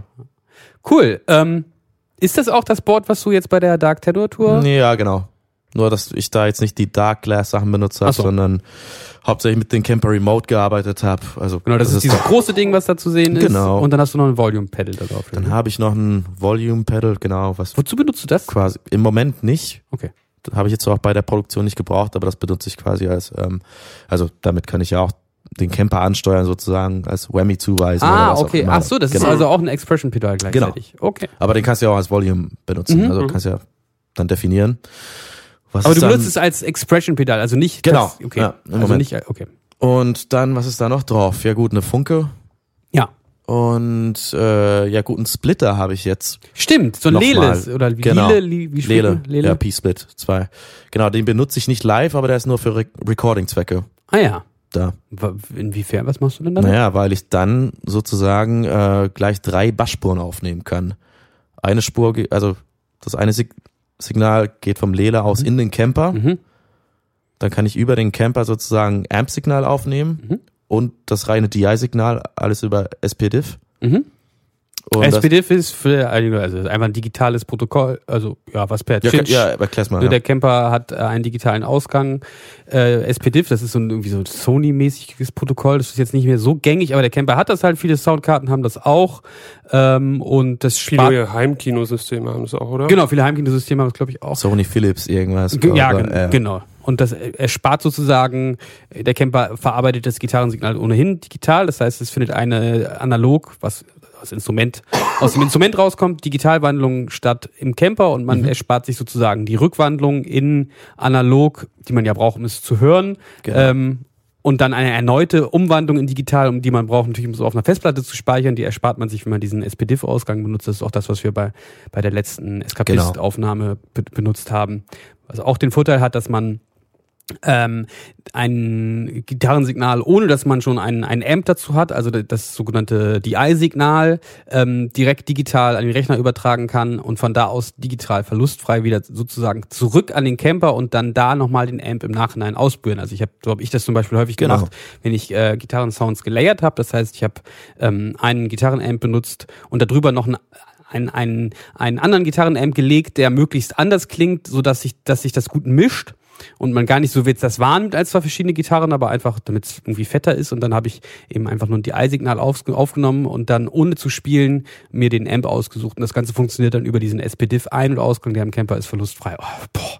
Genau, das kann man machen. Wow. Äh, das war jetzt bei mir gar nicht so die Beabsichtigung äh, mit dem Reamping, sondern ähm, für mich die Möglichkeit, dass ich eben DI-Signal, äh, ein Camper-Profile, also quasi Amp-Signal aufnehmen kann gleichzeitig und sozusagen aus dem Splitter geht. Ähm, Also genau, dieses SPDIF-Protokoll ist Stereo, das heißt, man kann dann in diesem Fall auch nicht Ach so, links ja, und rechts genau. benutzen, sondern wie Ilga das dann macht, einen, als ein, ein, einmal das DI-Signal übertragen und dann den, den Amp. genau, Mono. genau. Und äh, das andere Signal quasi aus dem Splitter wandert dann durch die analoge Pedalkette der Dark Glass Pedale und das Mhm. Verstehe. geht dann direkt in die Soundkarte. Cool. Das heißt, du kannst an diesem Splitter nicht nur sagen A oder B, sondern auch A und B. Also sozusagen ein Y, also ein als Y-Pedal Genau, benutzen. mehr oder weniger ist es das. Nein, es ist genau das. Ja. Ja. Und äh, genau, hat halt, ja, genau, also der Vorteil dran ist, äh, du hast genau das, was du für Bass am Ende haben willst. Du hast ein DI-Signal, hast ein Amp-Signal und dann hast du das Zerr-Signal oder Ja. Effektsignal, alles, also egal, was du damit machen willst und so. Äh, nimmst gleich die drei Spuren auf und kannst es dann so zusammenmischen, wie du willst, oder halt dann äh, an den Mischer direkt so äh, abgeben. Natürlich entsteht ein bisschen Latenz dabei, weil, weil das eine Signal ja Hm. ähm, über die Pedale geht, aber ich habe das schon ausgecheckt, also kaum. Und wenn, dann kannst du es auch manuell im Projekt beheben. Also das sieht man wirklich Klar. äh, sehr gut. Ähm, Also ja, nicht das Signal, was durch die entsteht. Pedale geht, hat die, die Latenz, sondern das, was durch Nee, den- doch, das, was durch die Pedale geht, hat Latenz. Wir unterbrechen kurz den Podcast, damit Nils denken kann. Beziehungsweise, Ach so, weil du ja per SPDIF aufnimmst genau. und das andere nimmst du direkt über die Soundkarte Genau. auf. Das heißt, es gibt ja unterschiedliche. Okay, verstehe. Ja, Ja, beziehungsweise Sinn. das SP-Diff hat ja auch Latenz. Also, ähm, im Camper entsteht natürlich auch Latenz, klar, durch den. Ja, okay, verstehe. Also okay, ja. verstehe nee, ich. Moment, ich verstehe es auch gar nicht. Also entweder, Ist egal. Entweder hat das SP-Diff-Signal Latenz oder dann Also halt das ist Pedalsignal. Dadurch, aber, dass wir unterschiedliche Stufen von Genau. Analog-Digitalwandlung Genau. haben, haben wir am, E- liegt es am Ende nicht übereinander. Genau, So was jetzt kann auch man das wie rum vielleicht ist, sagen. aber das, Genau. das hatten wir ist auch. minimal verschoben. Aber ja. Irgendwie sowas hatten wir doch auch bei den Aufnahmen, oder? Ja. Und haben auch irgendwas immer leicht versetzt. Erinnere ich mich nicht mehr so genau dran, aber ich glaube, wir hatten da auch schon mal so ein Problem. ja. Aber genau, das Also eine das ist letztendlich was, was man auch bei den Drum-Aufnahmen ja auch immer machen muss. Jetzt beschwert euch mal nicht, dass ihr irgendwie drei Spuren irgendwie übereinander kriegen müsst. Genau, auf jeden Fall, der Lele ist wirklich nur für Recording-Zwecke da und ähm, das ist halt natürlich, das ist natürlich cool. So, weil man kann sich dann mit den Pedalen gleich seinen Zerrsound auch einstellen und äh, weiß dann, was man aufnimmt und Ja. haben, hat man einfach super Möglichkeiten damit. Und ist Ja. dieses äh, Lele-Pedal passiv oder aktiv? Passiv. Passiv, okay. Ja. Aber hat man dann nicht, wenn das dann gesplittet wird, irgendwie Ver Verlust? Da schreien sich Leute drüber. Ah, okay. Äh, manche sagen, nee, es gibt keinen Verlust, das Signal wird eins zu eins so rausgegeben. Andere sagen, äh, der Lele klaut leicht Höhen. Okay. Finde ich jetzt aber beim Bass echt am unproblematischsten Okay. so, weil Also du hast Bass ist okay. ja natürlich, also Höhen braucht man vor allem beim Bass. Naja, okay. Also Aber mega, genau. Du bist ja immer derjenige, der, der Moritz darf nicht, das kann ich auch mal kurz erzählen, wenn Moritz seine Seiten anfasst im Studio, hatten wir in, bei der Agnosie, da hast du, hat Moritz einen, äh, Moritz hat immer sehr schwitzige Finger, das habe ich tatsächlich auch bei meinen Gitarren schon mal festgestellt. Äh, und da hast du ihm einmal eins auf den Deckel gegeben, weil du gerade neue Seiten aufgezogen hast und er die angefasst hat und die Seiten klangen danach direkt stumpf. Tja. Also da widersprichst du dir jetzt ein bisschen. Naja, nee, er hat halt so brutal reingehauen, so dass die Seiten relativ, also ja. Ach so, ich dachte, es ging Ja. darum, Was? dass, dass er Das- so Moritz Das kann einen ich doch extrem harten nicht. Anschlag und dann noch die schwitzigen Finger dazu. und einen Klar, extrem harten Penis hat er auch. Genau. Das Kombination grad kurz ist davor bin, natürlich da- tödlich für einen Bass. wenn ich kurz davor bin, eine Aufnahme zu starten, ja, und er da jetzt irgendwie die, die Seiten schon wieder äh, kaputt spielt, ist doch klar, dass ich ihn dafür anscheißen darf. Ja, ja, nein, da, da Ja, durftest du auch. ja, Ich habe dir auch voll zugestimmt. Ich dachte nur, es ging darum, dass, der, dass die Seiten voll geschmattert waren und dadurch die Seiten nicht mehr so brillant klingen und dann Höhen verlieren. Alter, jetzt ja, haben wir hier aber auch einen Ja, das ist aber was anderes. Äh, das ist aber was anderes, wenn Seiten neu klingen und, und also frisch klingen Als oder wenn so ein wenn, oder wenn du die Höhenblende aufdrehst. Ja, okay, ja. Und das meinte ich eher damit. Ja. Also, also Nein, ja. das ist natürlich eine andere Art von Obertöne, die, Genau. da, die da verloren gehen, wenn die Seiten schmatterig werden, als Genau. so ein Pedal, das jetzt vielleicht Höhen klaut. Äh, Absolut. Ich wollte So. das auch gar nicht ähm, in Frage stellen, ich wollte nur eine lustige Anekdote rauskramen. Ähm, so sieht's aus. So, jetzt sind wir ganz schön abgedriftet. Wir sind ganz Ich schön abgedriftet. Moritz hat gerade was Interessantes gesagt, was vielleicht auch nochmal den einen oder anderen Hörer interessieren könnte, wo wir gerade bei diesem Thema sind. Ähm, und Moritz macht ja Was auch hab ich manchmal? Schlagzeugaufnahmen ab und zu. Ach so. Ähm, du hast gerade was gesagt, man muss beim Schlagzeug auch was machen. Deshalb soll man sich beschweren. Erklär doch mal kurz, was du damit meinst. Naja, also pff, äh, bei einer professionellen Schlagzeugaufnahme versucht man, oder so verstehe ich das zumindest, äh, versucht man ja schon die äh, einzelnen Instrumente, also das betrifft vor allem die Snare Drum, die ja über mehrere Mikrofone auch äh, dann aufgenommen wird, dass man die in Phase bringt. Also man versucht, also dadurch, dass sich der Schall ja mit Schallgeschwindigkeit ausbreitet, ist, äh, gibt es eine Verzögerung. Wenn ich jetzt auf die Snare draufschlage, dann ist äh, ja, dann ist der, der, der Wellenberg zuerst kommt er eben an dem, an dem Snare-Mikrofon an und ein bisschen später dann an den, an den Overhead-Mikrofon zum Beispiel. Und das kann man halt kompensieren, indem man das weiß, wie viel Zeit da ist, oder man macht es eben optisch, indem man die Wellenberge übereinander schiebt und dann kommt es halt zu keinen Phasenauslöschungen, dann klingt es mächtiger. Ja, oder noch besser, man programmiert einfach das Schlagzeug, dann kriegt es auch tight. Ja. Das ist der Weg, den wir fahren. Okay, das, äh, nee, aber danke nochmal für den, für den Ja, Einwurf, danke. für die Erklärung. Das war, Das macht Sinn.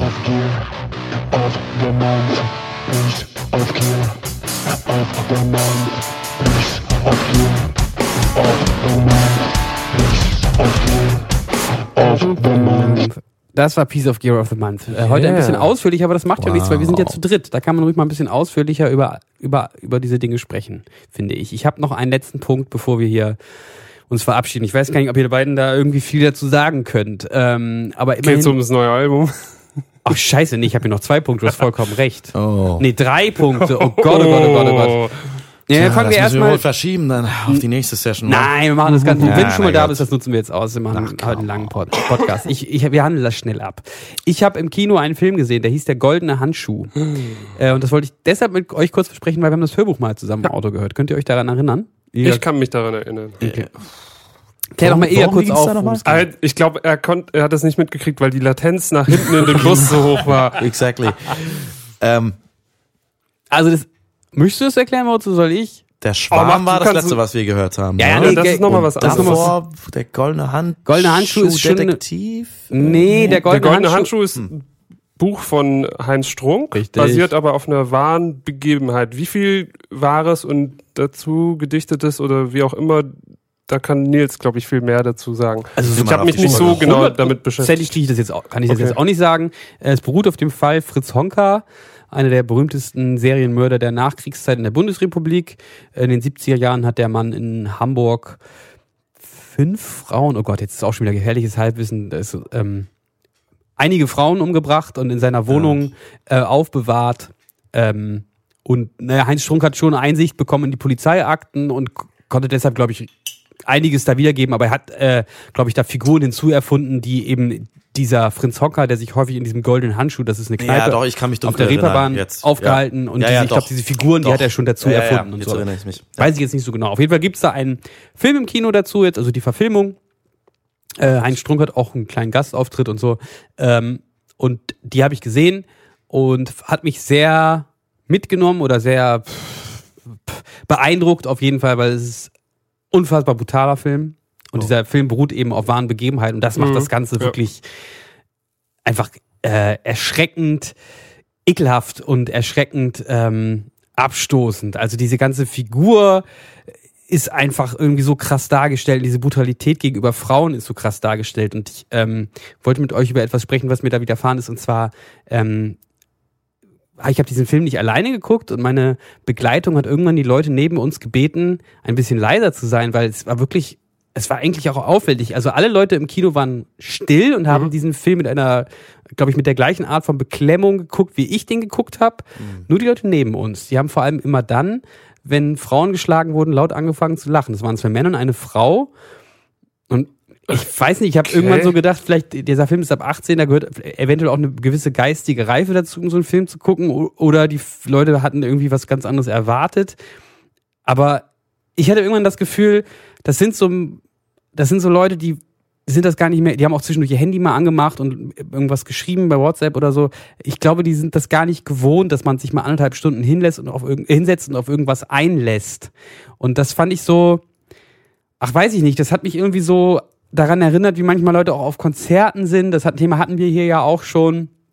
Ich weiß nicht, kennt ihr das aus dem Kino oder kennt ihr, wisst ihr, was, was ich so meine? Also so Menschen, die zwar mal Filme gucken, aber eigentlich unterhalten sie sich immer dabei oder man geht zwischendurch mal raus, man macht zwischendurch mal sein Ja, Handy ja. an oder Oh so. ja. Oh ja. Ähm, ich glaube, es gibt schon Menschen, die können, die kennen das gar nicht. Die gehen, waren noch nie im Theater, die waren noch nie in der Oper, die waren vielleicht auch noch nie auf einem klassischen Konzert. Mhm. Die kennen das eigentlich gar nicht, dass man sich da so hinsetzt und mal wirklich auf was einlässt. Ich glaube, genau solche Leute waren das. Die konnten damit Ja, überhaupt frage ich, nichts also, anfangen, als wir gesagt haben, könnt ihr mal bitte leise sein. Und sie waren vor allem Kino? auch, äh, Entschuldigung, dass ich Ja. kurz so unterbreche, die waren vor allem auch wirklich die einzigen. Das war total auffällig. Und das ist denen aber selber, glaube ich, gar nicht bewusst gewesen. Ich kenne das nur von Leuten, die äh, Konzentrationsschwierigkeiten haben. Ja. Dass sie selber nicht merken, wenn sie an, also dass sie die ganze Zeit sprechen während dem Film und, Ja. und auf dem Handy gucken und irgendwas anderes, die eben nur aufs Klo gehen, wieder zurückkommen oder was weiß ich. Äh, aber dass das jetzt so eine Gruppe von Menschen, also dass das die, die betreffen würde, das wäre natürlich äh, ziemlich weird. Wenn die jetzt alle Konzentrationsschwierigkeiten hätten. Ja, ich weiß nicht, ob es Aber ich Konzentration. glaube, es gibt auch solche Leute, die äh, kennen das nicht. Ja. Ja, genau, also die kennen das einfach. Das, das war so dann irgendwann so mein, mein Resümee des Ganzen. Also die, die haben auch noch, äh, das habe ich auch wahrgenommen, ich hatte meinen Schal vergessen, ich musste nochmal zurückgehen und äh, dann nochmal direkt an diesen Leuten vorbei. Und äh, ich habe schon bemerkt, die haben das auch nochmal kommentiert, dass ich da auch nochmal den Kopf geschüttelt habe über die und ähm, mich dann auch nochmal angucke. Ich dachte erst, ich glaube, die dachten erst, dass ich jetzt nochmal wiederkomme, um mit denen nochmal zu reden. Ich wollte aber nur meinen Schal holen. Die haben dann auch nochmal so geguckt und so. Ich glaube, die fanden das wirklich total befremdlich, dass jetzt sich Leute darüber ärgern, dass die während des Films sich unterhalten. Also haben sie schon wahrgenommen, dass sie. Ja, ja, natürlich. Also anders wir, wir haben sie ja direkt angesprochen. Ach so, okay. Und äh, ne, also ob sie eben bitte leiser sein könnten, äh, das haben sie auch so konnotiert, irgendwie so Kopfschütteln irgendwie so bemerkt und wussten damit gar nichts anzufangen, haben sich auch null dran gehalten. Mhm, Also, ähm, ja, weiß schade. ich nicht. Das fand ich irgendwie, äh, das hat mich total, also erstmal dieser Film und dann diese Leute, das hat mich irgendwie nochmal doppelt irgendwie so nachhaltig beeinflusst oder mitgenommen, weiß ich auch nicht. Und ich habe Vielleicht ähm, waren die ja gecastet und die sitzen in jedem Film, in jeder Vorstellung ja, vielleicht. Sicherlich. für dieses besondere Filmerlebnis. Ja, na, na, natürlich. Was denn auch sonst? Keine Ahnung. Ja, ja, genau. Ich weiß auch nicht. Diese Erfahrung wollte ich einfach nochmal mit euch teilen, weil mich das Ja. irgendwie so da angekotzt hat. Und äh, ich dann die Frage, die ich mir selber gestellt habe bei dem Film, ist, warum guckt man sich sowas eigentlich nochmal an? Und da kam ich jetzt auch noch nicht so richtig auf eine, auf eine Antwort. Also ich weiß, Ilga, Moritz äh, guckt ab und zu mal Horrorfilme mit uns zusammen, wenn er das muss, glaube ich. Manchmal aber auch nicht. Da hat er auch Glück gehabt. Also den Film, den wir jetzt auf Tour zuletzt geguckt haben, Halloween, die neue Verfilmung, war auch ziemlich beschissen. Da hat Moritz Age of Empires im. Hotelzimmer, glaube ich, gespielt. Da hat er Stronghold. Stronghold, Entschuldigung. Das war Da hat er, jeden Fall glaub die ich, mehr- bessere Entscheidung. War die bessere, in dem Ja. Fall die bessere Entscheidung, aber ich weiß, dass Ilja gerne mal Horrorfilme guckt. Oh ja. Und ähm, kannst du vielleicht nochmal mir sagen, warum guckt man sich sowas nochmal an? Nee, kann ich nicht. Ich bin Kannst einfach total abgestumpft in der Zwischenzeit. Ich kann ich nicht beant- beantworten. So richtig. Okay. Ja, natürlich geht's um den Schock, um ähm, Adrenalin und äh, Kick irgendwie, aber das ist jetzt, also bei der Geschichte. Ja, nochmal was ich, anderes, ne? Ja, glaube ich schon. Also wahrscheinlich so ähnlich wie bei Irreversible heißt der Film. Ist es nicht Ja, der, ist, der, äh, so- wo es auch sehr viel um Vergewaltigung geht und, und das so krass dargestellt wird und Ah, genau, Das ist also doch der, der Film, das oder? ist der Film, der, dessen. Handlung rückwärts abgespielt wird genau. und der Film beginnt eben äh, mit dieser Vergewaltigung Ich und glaube, an den kann ich mich noch erinnern, genau. Und es gibt natürlich eine bestimmte Art von Horror, wo man sich natürlich schon fragt, meinst du wirklich diesen Film oder meinst du ähm, einen anderen, meinst du einen aus dieser französischen, weil das ist ja kein Horrorfilm, Irreversible. Nee, nee, aber der ist ja trotzdem äh, also schockierend. So. Ja, genau, weil, ne, Genau. weil er, er beginnt halt eben mit dieser, mit dieser Szene und ähm, der Genau. ganze Film erklärt eigentlich nur noch die, man weiß, dass das passiert und erklärt eigentlich nur, wie kommt es dazu. Mhm. ja, aber trotzdem ist die Frage, warum guckt man Also sich sowas an? Also Ja, genau. ja. Ähm, Bei bestimmten Filmen kann ich es dir nicht sagen. Also frage ich mich natürlich selber auch.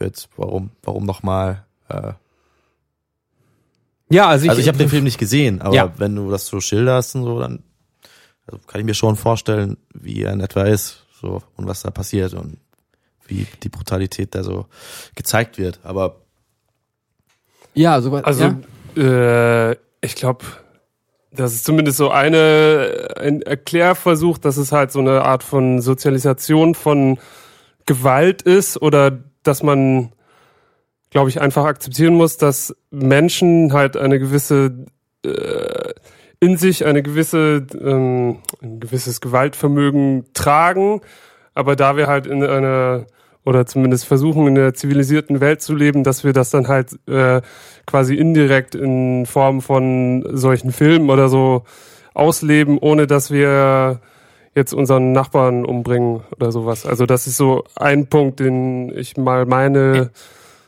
mit meinem gefährlichen Halbwissen gelesen zu haben. ja, also das seine ist Theorie. Ja. ähm, der, den, den, der, also den Anfang von dem, was du gesagt hast, da wollte ich dir sofort zustimmen. Ich glaube, das war nämlich im Endeffekt meine Erklärungsversuche oder das, was mich daran irgendwie in gewisser Weise fasziniert, ist, dass wir eigentlich das gleiche, die, das gleiche Material haben, von dem wir ausgehen. Also das ist ja auch ein, das ist auch, das ist Mensch irgendwie. Also Ja, genau. Also schon eine gewisse Form von Neugier. Ja. Also mein nicht. Ansatz war, äh, ich habe dann auch noch mal ein bisschen gelesen, ähm, das sind ja Menschen, also auch Fritz Honka selber, ähm, aber auch seine Eltern sind eben krass durch das beeinflusst, was im Zweiten Weltkrieg passiert ist. Also sein Vater und er waren beide im KZ. Und ähm, das, was mich, glaube ich, daran fasziniert ist, wir haben das gleiche Ausgangsmaterial, aber was ab Stunde Null der Geburt passiert, kann uns so krass verändern, Mhm. dass wir wir als, das ist, ja, kann einen Menschen so krass verändern, dass er über Jahre Leichen in seiner Wohnung hat, die dann auch, ne, das ist ja in diesem Film auch so krass dargestellt, und das ist ja auch so gewesen. Er hat dann so gegen diesen Gestank gegengearbeitet, weil natürlich diese Leichen verwesen ja in diesem Haus. Er hat dann immer erzählt, auch das ist, glaube ich, äh, ähm, recherchiert, äh, dass es die Nachbarn sind, das sind die Griechen, die kochen so komisch, deshalb riecht das da so.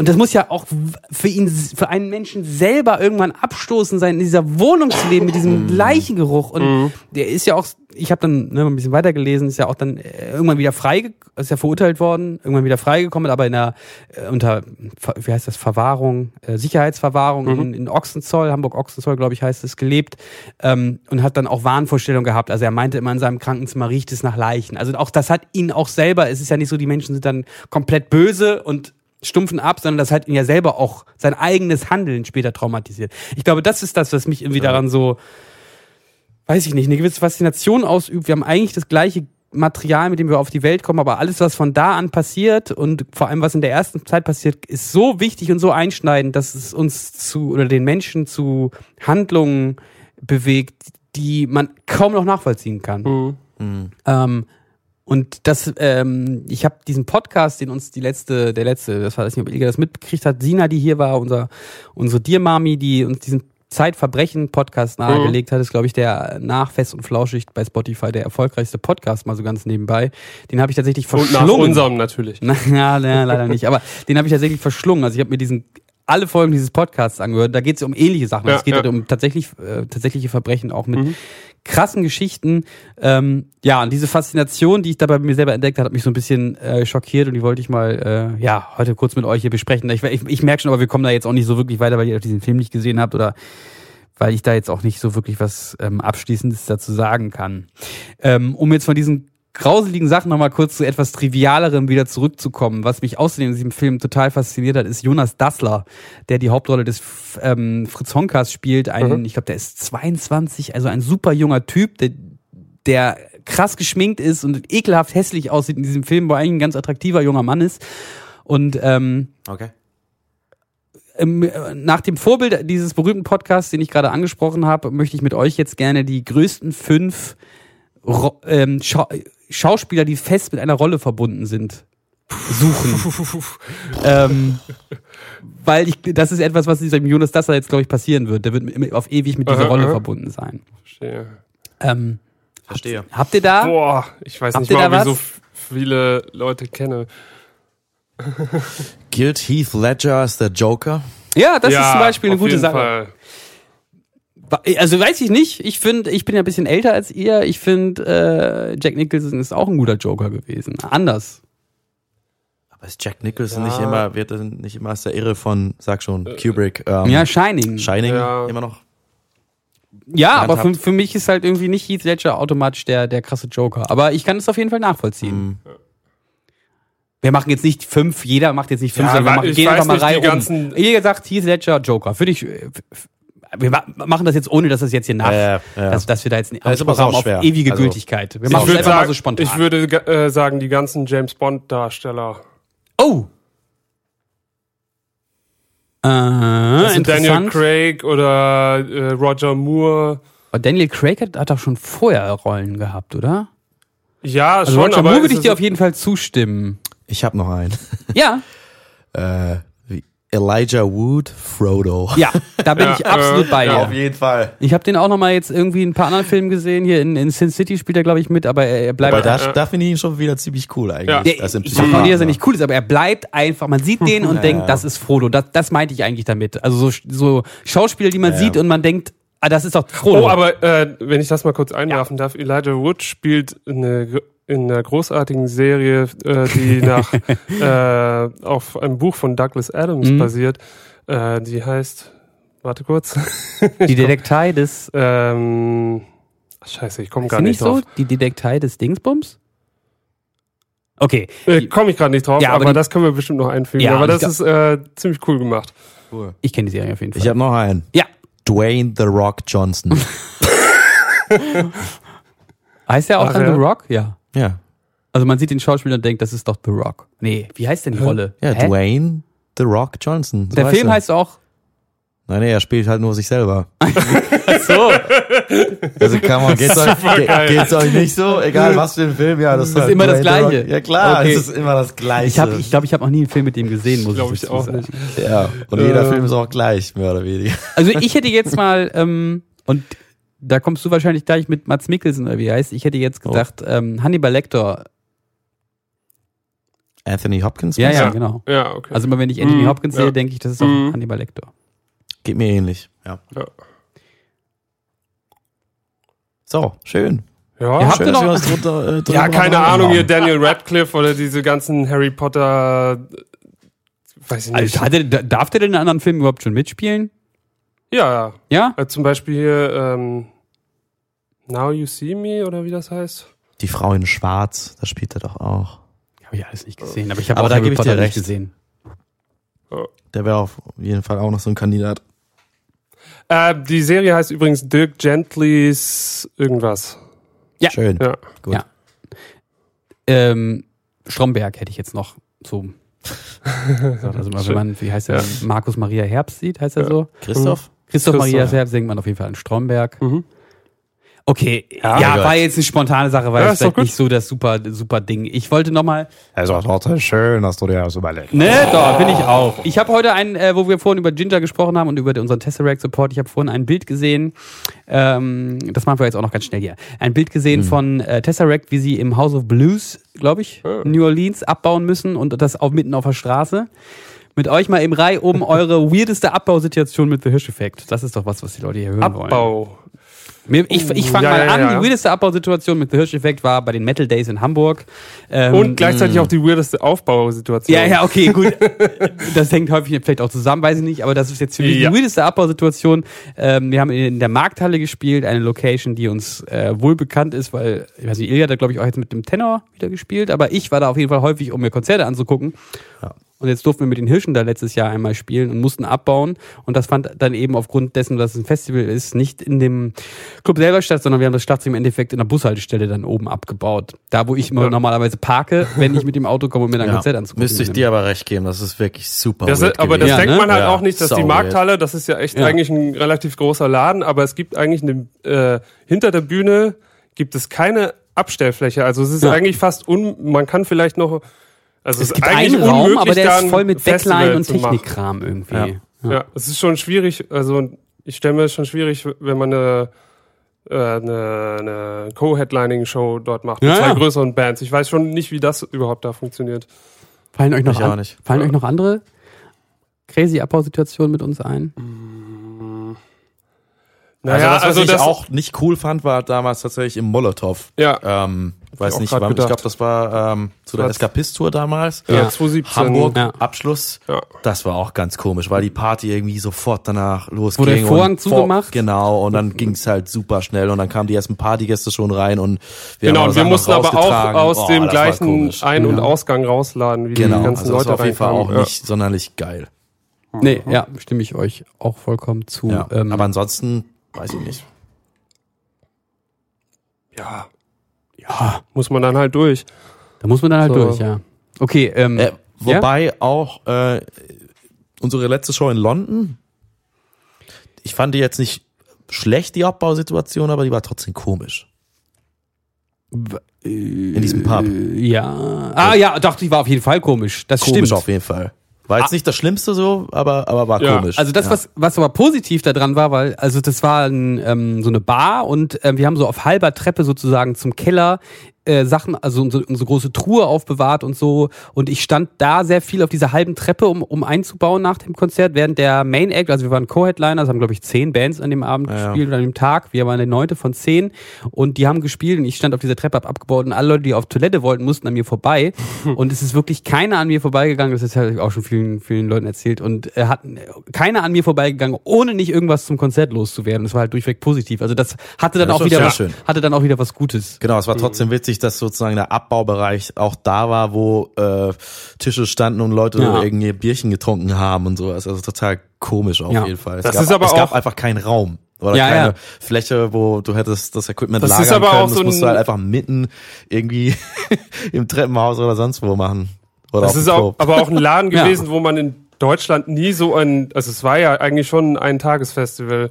Das hätte Ja. man hier, glaube ich, einfach nie so gemacht, weil es war einfach eine richtige Also Bar auf mit jeden einer Fall nicht in kleinen so einem Bühne. Pub. Nee. Ja. Aber in England ist ja alles, Ja, ist alles bisschen anders, ja. Und wir sind da mit unserer Naivität ja auch irgendwie so hingereist, dass wir extra sehr früh da waren, also bevor die erste Band gespielt Mhm. hat, um uns da irgendwie schon mal einzuladen und so. Und das hat ja auch die junge Dame, die ähm, da war, um da nochmal irgendwie, weiß nicht, war schon Bedienung auch, aber sie hat auch erstmal noch ein bisschen gesäubert, bevor wir gekommen sind. Das hat sie ja völlig überfordert. Die wollte uns ja gar nicht reinlassen. Ja, Also, weil stimmt. die Tische noch nicht umgestellt waren. Da haben wir doch im Endeffekt dann die Tische umgestellt. Ja, und nur der Headliner rein durfte und äh, also ganz der noch gar nicht da war. Der noch gar nicht da war. ja. Also ganz komisch. Im Endeffekt haben wir uns dann ja da ein bisschen durchgesetzt, war ja auch ganz gut. Okay, Genau. vielleicht habe ich jetzt ein bisschen zu viel heute gewollt, weiß ich nicht. Ähm, wir haben jetzt gar nicht über unser Songwriting gesprochen, aber ähm, allein dadurch, dass, dass wir hier zu dritt sitzen, können sich die unsere Dear Mamis und Dear Daddies, glaube ich, denken, was wir heute gemacht haben. Nämlich Kaffee Äh, getrunken, im Kino im gequatscht. Kino gequatscht. genau. Also es geht voran. Ähm, wir können irgendwann ja weiter ausführlicher darüber, darüber sprechen. Ja. Äh, wir waren heute sehr produktiv. Ähm, Ich denke auch, ja. freut euch drauf. Okay. Das wird richtig rockig. Es wird fetzig. Rockige Grüße. Rockige Grüße. Ey, schön. Ilga, schön, dass du mal, dass du mal da warst. Ja. Hallo, Hallo. Alte Hutze. ihr Lieben. Schön wieder da zu sein, ja. Ja. Ähm, Freitag geht schon wieder los bei dir, ne? Ist Freitag die erste Show? Äh, ja. Wow. Ja, es geht schon wieder los. Und wir spielen auch bald mal wieder ein Konzert, aber es dauert noch ein bisschen. Echt? Wann das denn? dauert noch. Ja. Und wir fahren äh, in zwei Monaten in ein Ferienhaus für, Oh. für acht, neun Tage oder so. Freue ich mich schon drauf. Ein bisschen Urlaub zu machen. Genau, Urlaub. nein, nein, um, um Songwriting zu betreiben. Songwriting, Urlaub. Ah, das ist viel- ja, ist ja Urlaub. Das ist ja Urlaub, genau. Viele, viele, äh, vielen Dank nochmal für die ganzen Vorschläge. Äh, wir sind da fündig geworden. Ähm, ja, super. verraten jetzt nicht, wo das ist, nicht, dass dann Leute gar hinkommen und Ja. Autogramme haben wollen. Bis zum ähm, nächsten Mal. Vielen Dank Ja. für eure Unterstützung bei, bei Patreon. Wir waren The Hirsch-Effekt. Und ihr nicht. Ciao. Bis Tschüss. Tschüssi. Okay, das war weird. Was?